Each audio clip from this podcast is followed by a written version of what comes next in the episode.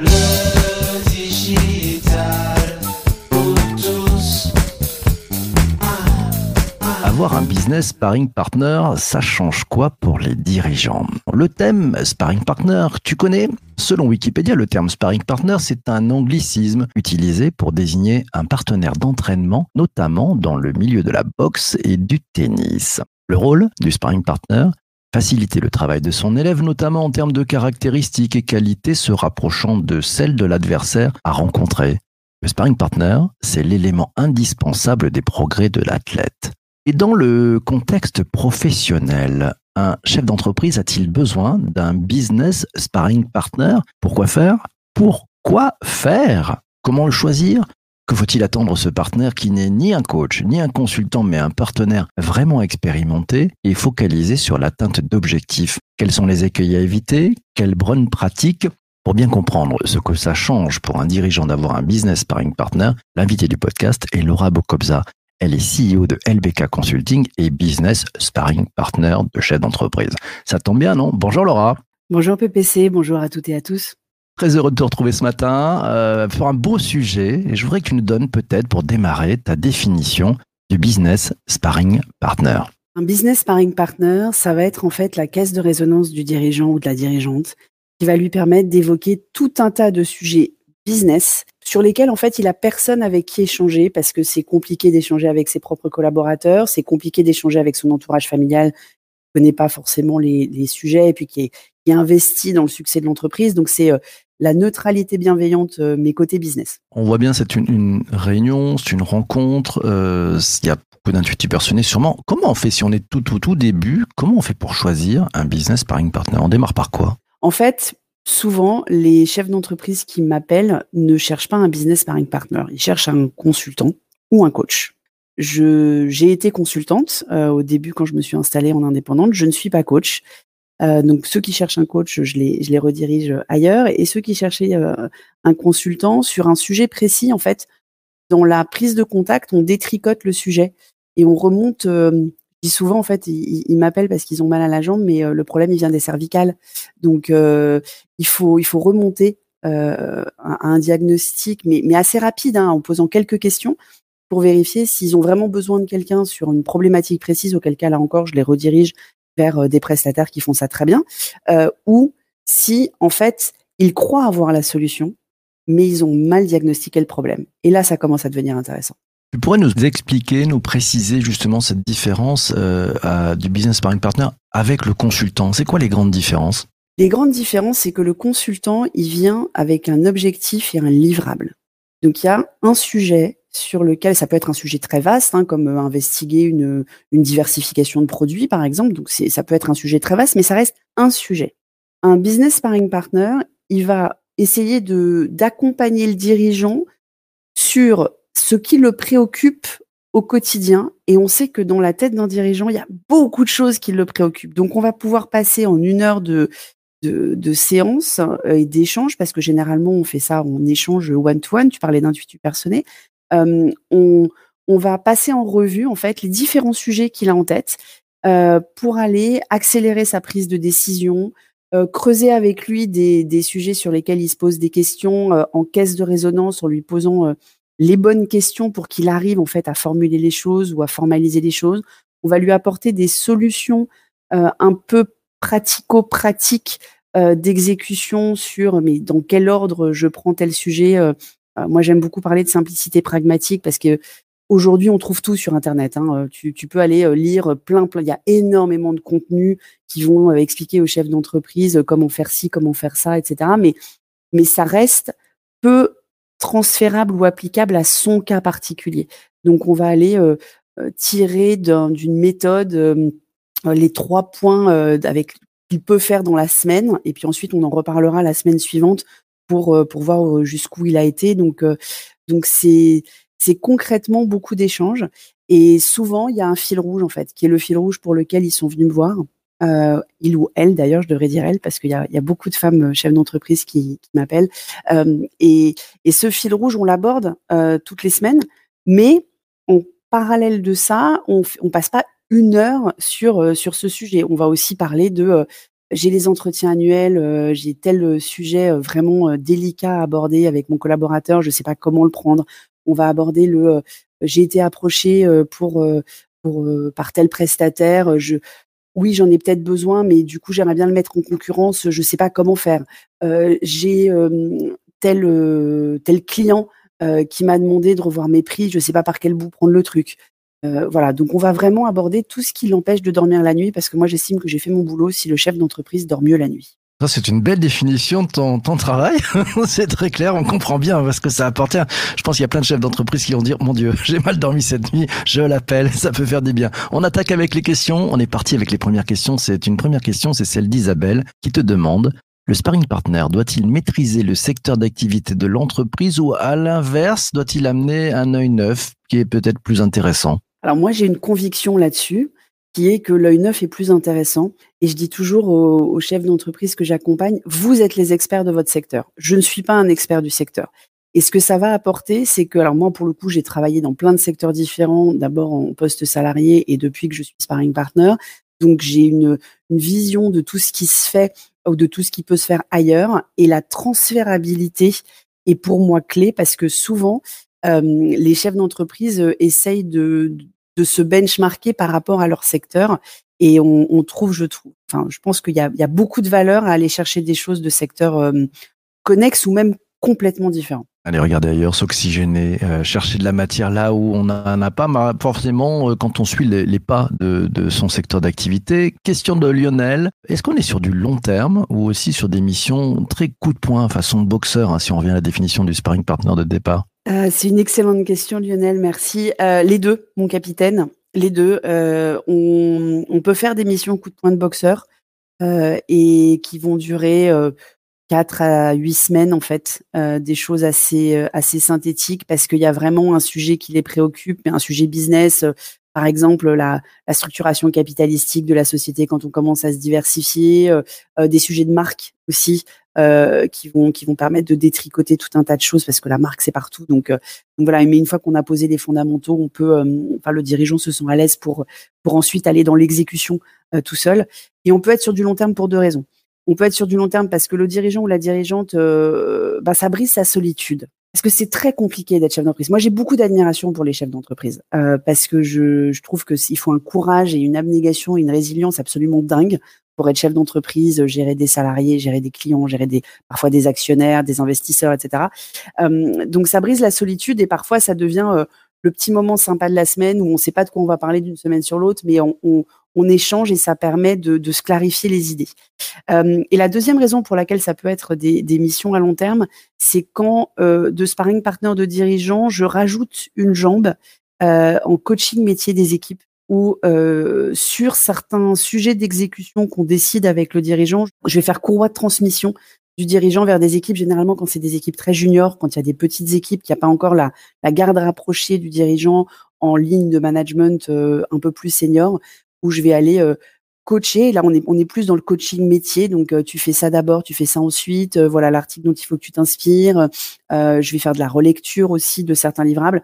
Et là, on est plus sur mon métier originel, donc euh, du, de la stratégie marketing au service client, euh, tout ce qui va être front client. Dans les grands groupes, je ne sais pas si tu conseilles des, des dirigeants de grands groupes, euh, il est vécu comment le business sparring partner par la garde rapprochée, par les autres grands chefs à plumes Yves, ça comment? J'en sais rien parce que je refuse de travailler avec des grands groupes. Les grands groupes, en fait, ils ont déjà tout un tas de, de consultants dont euh, les très grands cabinets de conseil. Et je suis passée par Atekernen, donc euh, je et je suis passée par Orange, donc j'ai fait les deux côtés de la barrière. Et d'ailleurs, je suis passée directement de Atekernen à Orange. Euh, en fait, souvent les, les grands dirigeants de, enfin les dirigeants de grands groupes, ils ont des grands cabinets de conseil dont le, le, le VP, le partner, etc. fait un petit peu ce travail-là accoucher le dirigeant, mais alors ça ça va pas plaire au, au grand cabinet de conseil, mais souvent c'est à double tranchant. Il, il, peut évidemment aider le dirigeant aussi, mais c'est souvent parce que lui il cherche sa prochaine mission qui fait accoucher le dirigeant sur ces problématiques.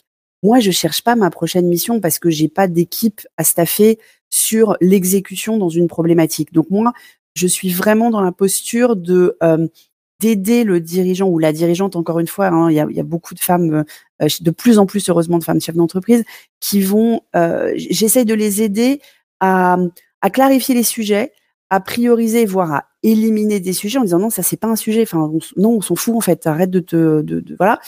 Parce que encore une fois, j'estime que j'ai vraiment bien fait mon boulot quand je suis plus là, euh, et, et, parce que je suis beaucoup euh, et, dans le coaching métier des équipes, je suis beaucoup dans le apprendre à faire faire plutôt que faire moi-même en fait. Et ça me semble extrêmement important. Question de Vincent, il dit ça te demande beaucoup de travail pour accompagner un dirigeant ou est-ce que finalement c'est assez intuitif pour toi? C'est quoi la charge de travail quand on accompagne un dirigeant?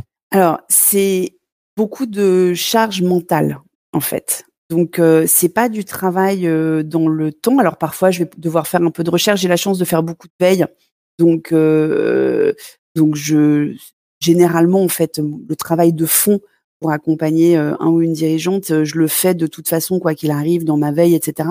Mais ça peut arriver que sur un sujet précis, je dois aller vérifier un point, appeler un, un quelqu'un, un sachant qui sait mieux que moi, par exemple sur des problématiques juridiques ou, RH, hein, parce que je, fais très attention aussi. c'est la même chose avec le coach en développement personnel. Je, fais très attention à dire quand je ne sais pas.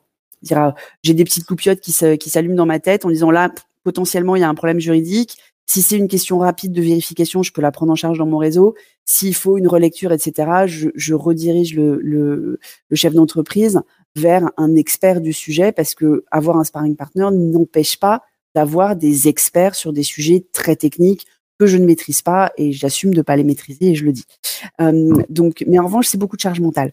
C'est beaucoup de charge mentale parce que euh, parce qu'en fait, il y a beaucoup d'écoute et d'empathie. On peut pas faire euh, ce métier-là si on a si on n'écoute pas.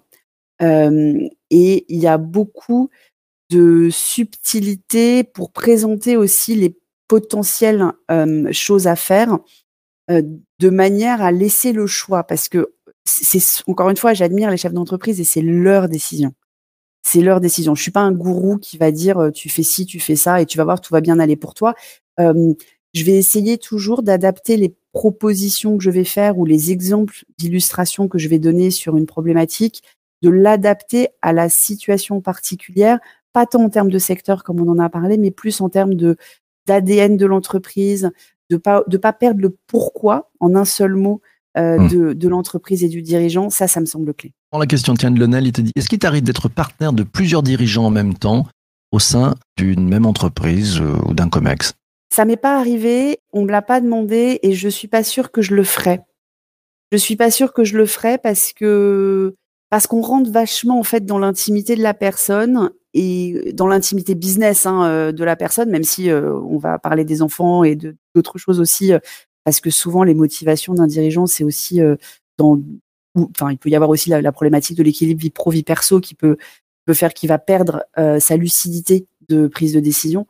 Euh, et que parfois on rentre aussi dans les problématiques intuitives personnelles. Quand je dis problématiques, c'est pas les conflits. Hein, euh, je suis pas du tout euh, spécialiste en gestion de conflits, mais c'est plus les comment dire, euh, oui, des, postures ou des positionnements ou Enfin, en tout cas, j'aurais l'impression de, trahir l'un ou l'autre si je. Ça serait difficile d'avoir une muraille de Chine au sein de mon propre cerveau, quoi. Ok, on comprend la, la charge mentale. Hein. C'est encore la charge mentale une autre fois, sous un autre prisme. Allez, j'aimerais qu'on parle d'un truc. On va parler un peu de, de caillasse, de brousouf, de pépette, de flouze. Euh, tu te factures à l'heure ou tu te factures euh, à un forfait? Ça marche comment? Eh ben, ça marche à l'heure. Alors, je sais que tout le monde dit en ce moment, la LinkedIn bruisse euh, du fait que on ne doit pas se facturer à l'heure parce que la valeur n'est pas dans l'heure, c'est dans le, c'est dans tout ce qu'on a appris, etc. et qu'on peut faire les choses vite. Sauf que euh, moi, j'ai pas de livrable. Euh, dans ce métier de sparring partner, c'est comme dans le métier de, coach en développement personnel en termes de, de principe hein, d'accompagnement, euh, même si le contenu est complètement différent. Euh, on est vraiment dans le temps qu'on passe avec la personne. donc j'ai, je me facture à l'heure en termes de dirigeant. Quand je fais du coaching métier aussi. et en fait, moi, toute mon expérience et toute mon expertise, alors même si je dis toujours que je ne suis pas une experte, que je suis justement une généraliste business, mais mais ça, ça a une valeur dans le coût à l'heure qui est, on va dire, à un niveau confortable. Comme, comme les avocats d'affaires, en fait. ok, compris. tiens, question de. Allez, séquence Inception. C'est la question de Céline. Toi, tu es également chef d'entreprise, Laura. Est-ce qu'un sparring partner a besoin aussi d'un sparring partner? Est-ce que tu as fait appel, toi aussi, à des sparring partners? Alors, j'ai pas fait appel à des sparring partners, mais oui, je, je me forme et j'échange avec des pairs. Euh, parce que c'est indispensable. Et donc, moi, je l'ai fait en cohorte euh, plutôt qu'en one-to-one. Euh, mais je l'ai fait récemment euh, parce que j'en ai vraiment ressenti le besoin. D'abord, euh, les cordonniers sont les plus mal chaussés, hein, euh, toujours, et il fallait que je clarifie un certain nombre de, de choses sur mon pourquoi, mon comment. Euh, donc je l'ai fait en cohorte euh, après avoir vraiment accroché avec euh, avec quelqu'un dont, dont j'aimais beaucoup ce qu'il disait sur LinkedIn. Et j'y ai trouvé non seulement dans lui, donc c'est Louis Grenier, parce que j'ai aucun problème à le citer, mais aussi dans les participants à la cohorte, une espèce de, de, de, groupe de soutien de solopreneurs, parce que quand tu es sparring partner, t'es pas un chef d'entreprise comme les autres, tu es solopreneur. Et euh, même si tu restes chef d'entreprise à certains aspects, euh, tu n'as pas euh, le, poids des salariés, par exemple, etc. mais tu as d'autres problématiques. Donc, j'ai trouvé un super réseau de solopreneurs internationaux et d'ailleurs, il y en a une que j'accompagne maintenant en sparring partner. Séquence Inception est terminée. Merci pour cette bonne question, Céline. Euh, Tristan dans les commentaires qui nous dit oui, si c'est du temps passé, la facture à l'heure semble effectivement le plus sain et le plus compréhensible. J'aimerais qu'on, qu'on, qu'on ouvre un tout petit peu, leur tourne, leur tourne, euh, les écueils. C'est, c'est, quoi les grandes erreurs à ne pas faire quand on euh, est sparring partner? La première erreur, c'est de, de vouloir faire croire qu'on sait tout. Donc, euh, un sparring partner, ça se doit d'être extrêmement lucide sur soi-même et sur ses propres compétences euh, pour toujours savoir s'arrêter. Euh, J'ai parlé des problématiques juridiques et, et RH hein, euh, qui sont, euh, alors ça, ça, peut paraître évident là-dessus, mais par exemple, on n'est pas coach en développement personnel, on est sparring partner business. Et moi, ça m'arrive souvent, pas tout le temps, mais souvent, avec des chefs d'entreprise que j'accompagne, de dire là, on a identifié un sujet on l'a identifié, on a mis le doigt dessus, mais je ne suis pas la bonne personne pour aller creuser ce sujet euh, de posture, de, euh, de, relations interpersonnelles, de euh, rapport à l'argent, de tous les grands sujets du développement personnel. Et, et, donc là, il faut, il faut plutôt en parler avec un, avec un coach. souvent, quand il y a une relation de confiance qui s'établit avec moi, les chefs d'entreprise du coup actionnent cette recommandation et ont un coach. Et, donc ça, ça, devient beaucoup plus fluide pour moi euh, de pouvoir euh, dire bon bah là euh, on est on vient de passer une heure ensemble enfin pendant qu'on parle en fait je dis bah, non ça ce sujet là rappelle-toi c'est pas moi ça note-le t'en parles avec ton coach à la prochaine séance. Parce que il faut vraiment faire la part des choses. Ça c'est la première difficulté. La deuxième difficulté euh, c'est d'avoir bah, c'est toujours cette charge mentale c'est d'avoir l'énergie et l'écoute au, moment où tu parles euh, au chef d'entreprise. Euh, donc euh, il faut toujours être à ton, enfin faut toujours être à 120% quand tu es en phase 2 en fait. Tu peux pas ne, pas être à ton à ton 120%. Donc ça demande de se connaître beaucoup sur les horaires auxquels tu peux faire ça, sur le nombre de calls que tu peux prendre dans la journée. Ça demande beaucoup d'organisation et de productivité, qui est devenu du coup un des sujets sur lesquels j'accompagne les sparring partners, la gestion de son chronotype, la gestion de son temps, la gestion de ses priorités, euh, les outils pour s'organiser, etc. C'est devenu vraiment un, un, axe très important euh, de, de, la façon dont, dont, je le gère. Et puis, il faut pas se laisser envahir. Et la troisième difficulté, en fait, c'est de savoir dire non. Parce que quand tu factures à l'heure et que tu reçois euh, 50 emails ou SMS qui sont pas dans les heures euh, que tu factures auxquelles il faut que tu répondes, euh, des docs à relire hyper longs, etc. Ben, faut savoir dire non ou, savoir les expliquer qu'il va falloir les facturer différemment. D'accord, donc la franchise, l'honnêteté, poser les limites, euh, et puis surtout euh, avoir une pêche d'enfer, ce que j'ai compris. C'est ça. bravo. Merci pour cette euh, pour ce super éclairage. Euh, il y a pas mal de commentaires euh, sur LinkedIn. si tu as le temps, je te recommande de venir répondre à celles et ceux dont je n'aurais pas pu prendre les questions. Merci infiniment pour ce chouette témoignage. je pense que c'est un métier qui va se développer. Il y en a vraiment besoin. Ça aide à prendre du recul. Passionnant, on a compris plein de choses. Un grand merci à toi. Merci aussi merci. à, vous tous pour commentaires. Merci à toi d'avoir écouté cet épisode du podcast jusqu'ici. Merci, ça fait du bien au taux de complétion. C'est parfait. Demain, un très, très, très beau sujet. À 7h30, l'invité du podcast sera Georges Sade. C'est le cofondateur de Spectrum Media. C'est un grand promoteur de l'antifragilité en entreprise. Ça sera le sujet de demain. L'antifragilité et l'entreprise. Qu'est-ce que ça change dans le modèle? On en parle tous ensemble demain matin. D'ici là, portez-vous bien, passez une excellente journée et surtout, surtout, ne lâchez rien. À ciao, ciao, ciao.